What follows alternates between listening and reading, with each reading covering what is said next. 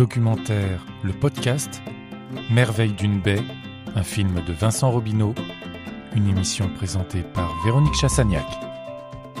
Vincent Robineau, bonjour. Bonjour. Alors on est à la MJC de l'Hériton, à Mâcon, où vous projetez votre film Merveille d'une baie. Alors Merveille d'une baie, c'est un magnifique film, poétique, euh, avec des images euh, superbes, une superbe musique. Et vous êtes venu le présenter ici à ce, à ce public de, de la MJC de l'Hériton. On a de la chance, il y a du monde, 90 personnes. Euh, ça vous a euh, un petit peu euh, étonné tout à l'heure de voir arriver autant de monde. Euh, mais bon, visiblement ici à la MGC de l'Héritant, c'est quelque chose d'assez euh, répandu. Le, il y a pas mal de monde qui se presse à, à, tous les, à toutes les activités de la MJC. Alors on va, on, va parler de ce film, Merveille au pluriel d'une baie. Euh, qui traite de la baie du Mont-Saint-Michel. Alors déjà, vous êtes originaire, vous, euh, Vincent, de, cette région. Est-ce que c'est une chance? Ah oui, c'est une chance, à condition, euh, à condition de s'en rendre compte. Euh, pour ma part, j'ai mis, j'ai mis près de 30 ans avant de me rendre compte que, j'habitais un endroit euh, superbe, ou du moins que j'avais grandi dans un endroit superbe, euh, tant au niveau des paysages que de sa grande variété dans, la culture, dans les traditions, traditions de pêche à pied, traditions maritimes, traditions agricoles.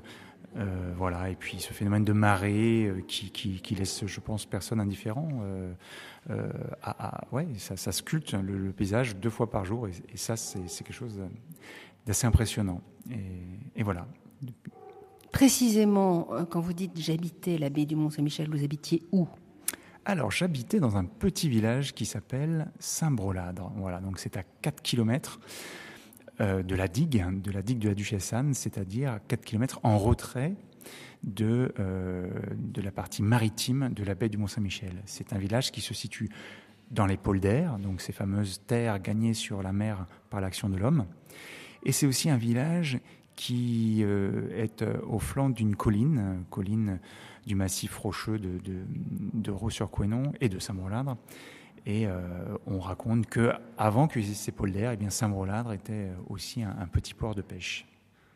Alors racontez-nous un petit peu cette histoire magique euh, euh, que celle du Mont Saint-Michel. On a parlé des polders là à l'instant, on, y reviendra.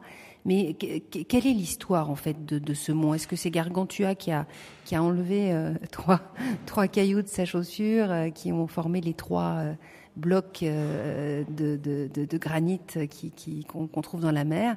Ou bon, ça c'est la légende. Quelle est la vraie histoire en fait? Ah mais la vraie histoire, je, ne la connais pas, je ne prétends pas la connaître, et d'ailleurs, euh, même les scientifiques euh, chevronnés ne, la connaissent pas euh, exactement.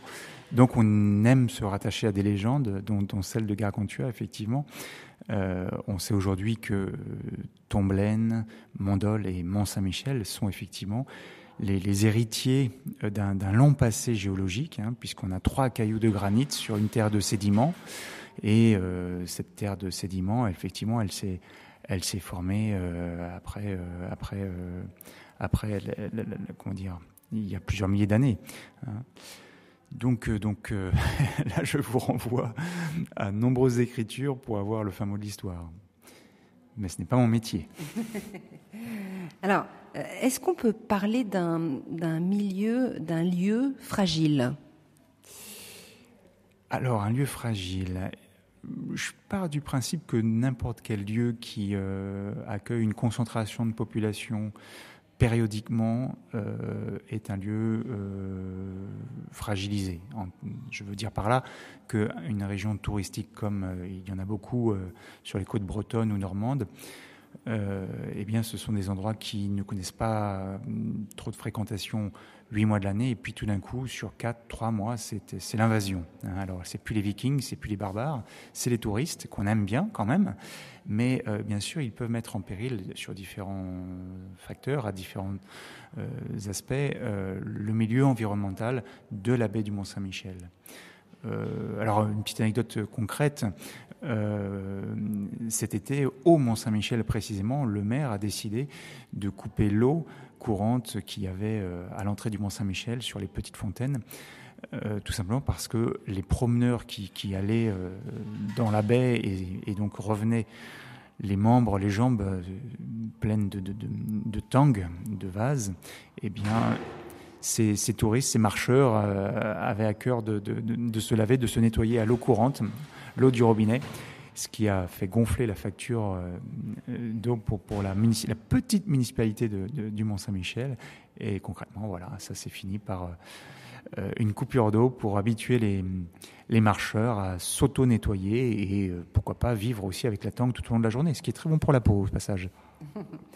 Alors, euh, on est au mois de février. Euh, qu'en est-il de, de, des marées euh, à cette époque de l'année? Comment sont-elles Basses, hautes? Est-ce que c'est la période des grandes marées? Alors, la période des grandes marées, moi je vous renvoie surtout au calendrier, hein, calendrier des marées, qui est édité une fois par an. Et on se rend compte effectivement que majoritairement, puisque les, marées sont, simplement le, résultat de l'influence de la Lune, eh bien c'est souvent aux équinoxes, alors équinoxe, euh, euh, de printemps, équinoxe d'automne, euh, solstice, voilà, c'est tout dans tous ces grands événements euh, annuels que l'on trouve euh, les, plus gros coefficients de marée. Mais au-delà de ça, le phénomène pur de marée a lieu tous les 15 jours. Mais il ne, il n'est pas forcément synonyme de très grande marée. Hein. Attention à ça. Voilà. Donc c'est beaucoup la Lune, en fait, qui régit euh, toute, cette vie, tout ce, phénomène de, va-et-vient de l'eau euh, autour du Mont Saint-Michel. Oui, autour du Mont Saint-Michel et, partout dans le monde. Alors c'est plus ou moins visible en fonction des endroits où l'on habite, en fonction du littoral. Euh, par exemple, vous prenez la Méditerranée, euh, le phénomène de marée existe, mais la mer va bouger de quelques centimètres. Hein, ça ne se ça ne se verra pas. Alors pourquoi?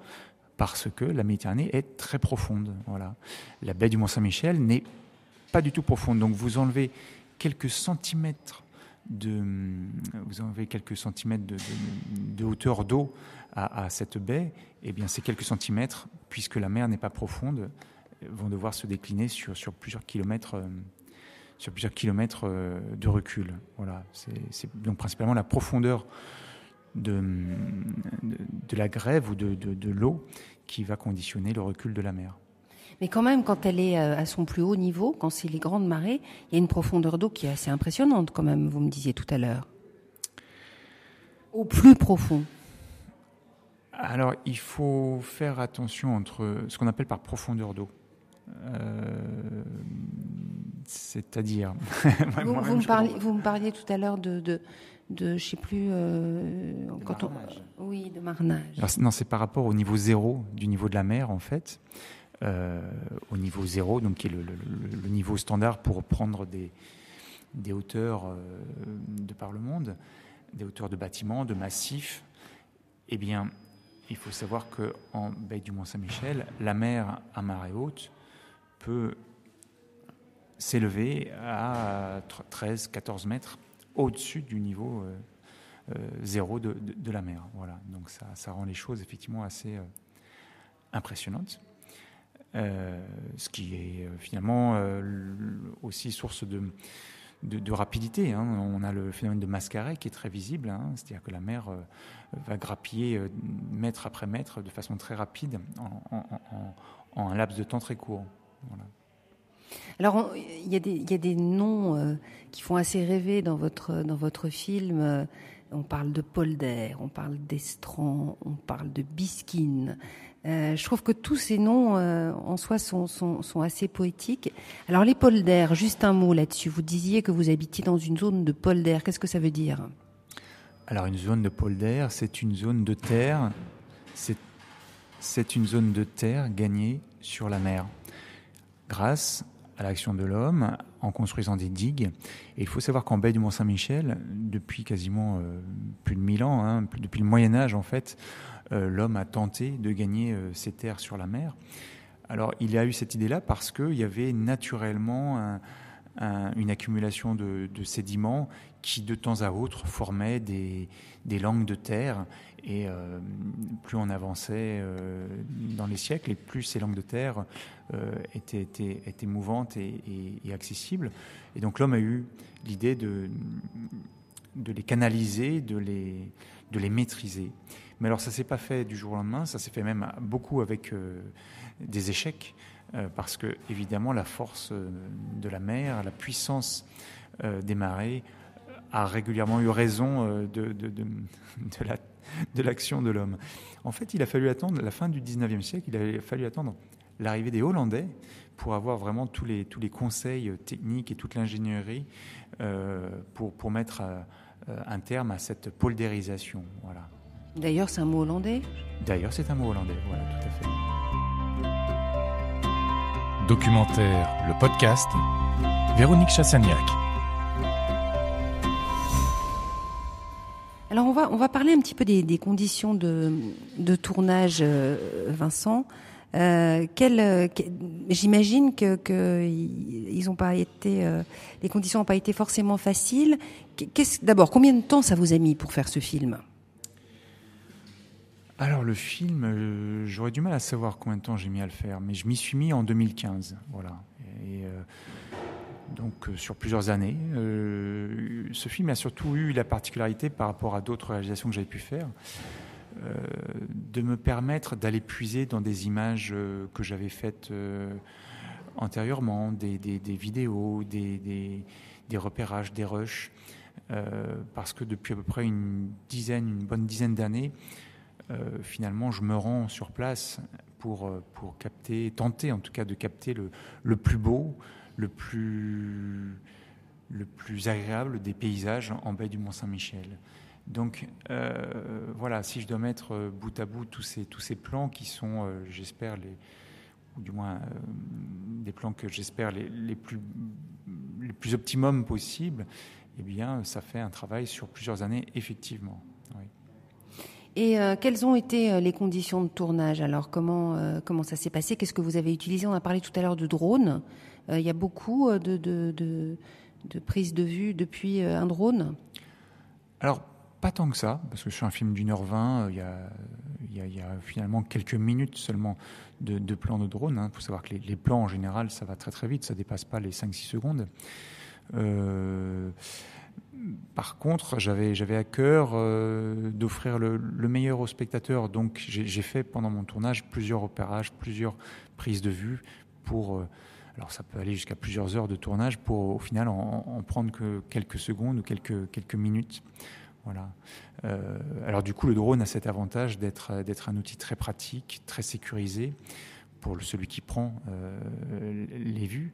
on reste dans un endroit, on, bien entouré et, c'est le drone qui, fait le reste. Donc euh, pour ça, les conditions de tournage sont, idéales, il n'y a, pas de problème. Et euh, je dois dire que tourner euh, et retourner sur un, lieu que l'on connaît bien, c'est un, un vrai plaisir. Il n'y a pas eu de difficulté particulière. C'était plutôt la difficulté de, se lever tôt le matin pour aller cueillir la, première lumière du soleil. C'était plutôt la difficulté d'être patient pour là aussi, euh, saisir, la bonne, saisir lumière. La bonne lumière, le, bon cadrage, la, bonne action aussi, hein, parce que euh, il est question d'hommes et de femmes dans ce film. et si on prend le mascaret, par exemple, il n'est pas toujours accompagné de, surfeurs ou de kayakistes, donc il donc faut savoir les faut savoir les attendre. Euh, pour la, pêche à pied, pareil, il y a des saisons. Pour les bisquines, euh, il faut être très, très à l'affût des, des, rencontres, des événements maritimes pour euh, avoir la chance de les avoir alignés dans, dans, le cadre, pour les avoir toutes voiles dehors. La météo joue aussi avec mes nerfs, hein, enfin a joué avec mes nerfs pour, pour prendre ces, ces vieux gréements toutes voiles dehors. C'est pas si simple. Est-ce qu'on peut dire que c'est euh, d'avoir grandi euh, dans cette, euh, cette baie du Mont-Saint-Michel qui vous a donné envie d'être réalisateur? Ah, alors ça c'est une grande question. non, je ne pense pas. En tout cas, ça m'a, ça, a affirmé mes choix, ça a affirmé mes choix de patience et de la belle image, j'ai envie de dire, j'ai eu à cœur de raconter une histoire. Et, raconter des histoires, c'est pas simple. C'est pas simple. Euh, on, sait tous que euh, faire des belles images, quelque part, euh, c'est possible pour, pour, chacun d'entre nous. En revanche, raconter des, des, histoires à partir de belles images, c'est un autre métier. Et je pense pas que ce soit la baie du Mont-Saint-Michel qui m'ait encouragé dans cette voie. Néanmoins, j'ai pu, grâce à la baie du Mont-Saint-Michel, m'aventurer dans un domaine un petit peu risqué, voilà, qui est de, partir de son enfance, de raconter un, lieu qui est très médiatisé, hein, la baie du Mont-Saint-Michel, le Mont-Saint-Michel. Et euh, voilà, ça m'a, ça m'a, ça m'a donné l'occasion de prendre un petit risque, une nouvelle forme de risque dans mes choix euh, narratifs, dans mes choix de réalisation. Euh, autant on peut avoir l'impression que de partir à l'autre bout du monde, c'est prendre un risque. Eh bien, euh, parfois, c'est aussi en, bas de chez soi qu'on prend des risques, une autre forme de risque, voilà, un, risque euh, plus narratif parce que parce qu'on nous attend au tournant, parce que on, on se prétend pas poète ou auteur, mais que on a envie de faire un film avec de la poésie, avec de l'amour aussi, et ça, ça semble un petit peu un petit peu galvaudé ou, un petit peu incongru dans, cette, dans, ce monde où l'image doit aller très très vite et on doit avoir de la sensation forte assez, assez immédiatement, assez rapidement. Voilà. Donc c'est un parti pris un peu à contre-courant, voilà, je dois le dire. Est-ce qu'on est les meilleures personnes pour filmer euh, les lieux de notre enfance? Difficile à dire, difficile à dire. Mais je, je partirai presque pas sur ce calcul parce que j'invite quiconque, hein, réalisateur, photographe, à venir en baie du Mont-Saint-Michel et, faire euh, s'essayer à faire la même chose que moi, il n'y a, aucun problème. Au, contraire, ça apporterait, je pense, un, autre regard. Euh, ce qui est sûr, c'est que, étant natif du coin, j'ai eu euh, la possibilité d'y mettre beaucoup de, mon âme, beaucoup de mon ressenti. Et au final, ça en fait un film assez personnel, hein, proche de l'intimiste. Euh, aujourd'hui, comme, comme, comme depuis quelque temps, euh, puisque vous êtes en tournée, vous rencontrez votre public. Euh, qu'est-ce qu'on ressent quand on, quand on est face à face avec les gens qui viennent de voir votre film, qui donc le reçoivent, s'en sont régalés Qu'est-ce qu'on ressent et, et qu'est-ce que ça vous renvoie à vous? Ah ben, ça m'envoie beaucoup de plaisir déjà, beaucoup de plaisir parce que si je fais ce métier, c'est aussi pour rencontrer euh, le public, rencontrer des, des, gens, des spectateurs euh, d'horizons différentes, de régions différentes. Et, et, puis bien sûr, le plaisir, il est de pouvoir échanger après le film euh, sur ce que le public a pu voir. Ce que ça me fait aussi, c'est une grande satisfaction de voir le retour ou l'accueil du public, parce que sur un sujet aussi compliqué à traiter parce que beaucoup de gens euh, sont déjà allés au Mont-Saint-Michel. Euh, j'ai plaisir à entendre ceux qui ont l'habitude d'aller au Mont-Saint-Michel me dire qu'ils l'ont vu sous un autre angle, ils ont découvert une autre dimension de, cette, de ce territoire. Et ça, ça me fait très très plaisir. Et puis ceux qui n'ont pas eu la chance d'y aller, eh bien, euh, me renvoient plein d'encouragement et plein d'envie pour, pour, pour y retourner, pour y aller, pardon, pour découvrir cette baie euh, avec toutes les, toutes les facettes que je peux leur proposer dans mon film. Donc c'est euh, une, une, grande satisfaction et, euh, et, et, et, tant mieux. Voilà. Merci Vincent. Merci Véronique.